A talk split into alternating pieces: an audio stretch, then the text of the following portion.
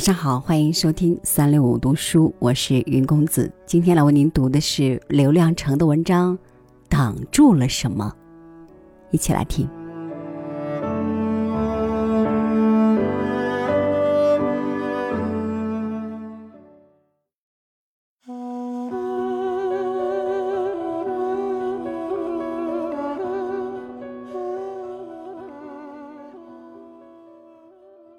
又刮起了风，天空什么都没有。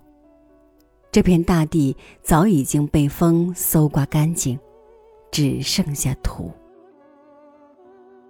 那些残墙上的土，一点一点的被风抠下来、刮走，让我看着心疼。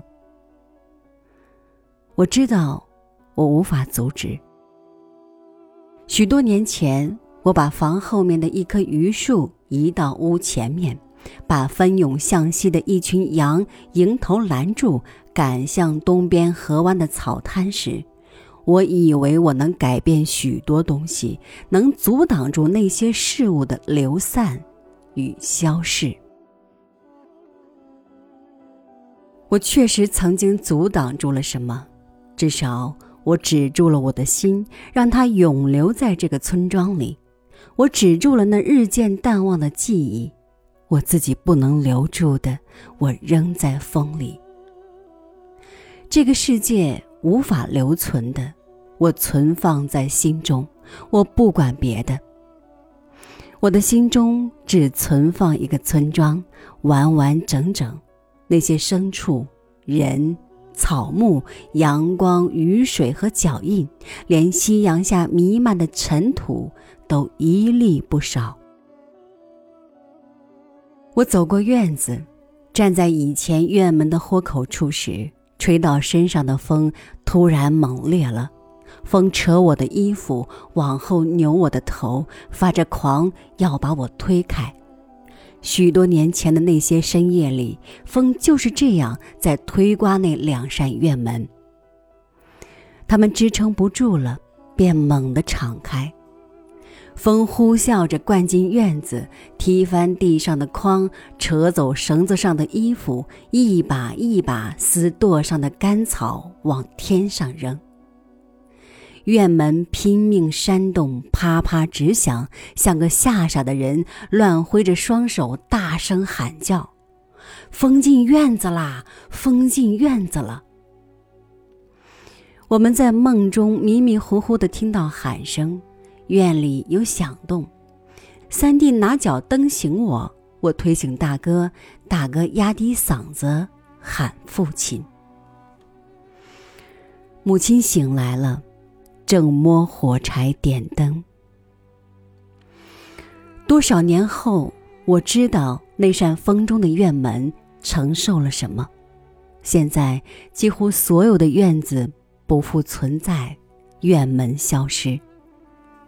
村庄大厂在旷野，只有不多的一些旧土墙仍在阻挡和挽留着什么。我想再看一眼这个村子，我真的该离开了。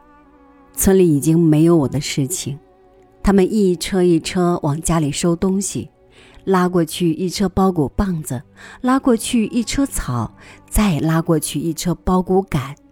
我站在路边上，闲甩着手。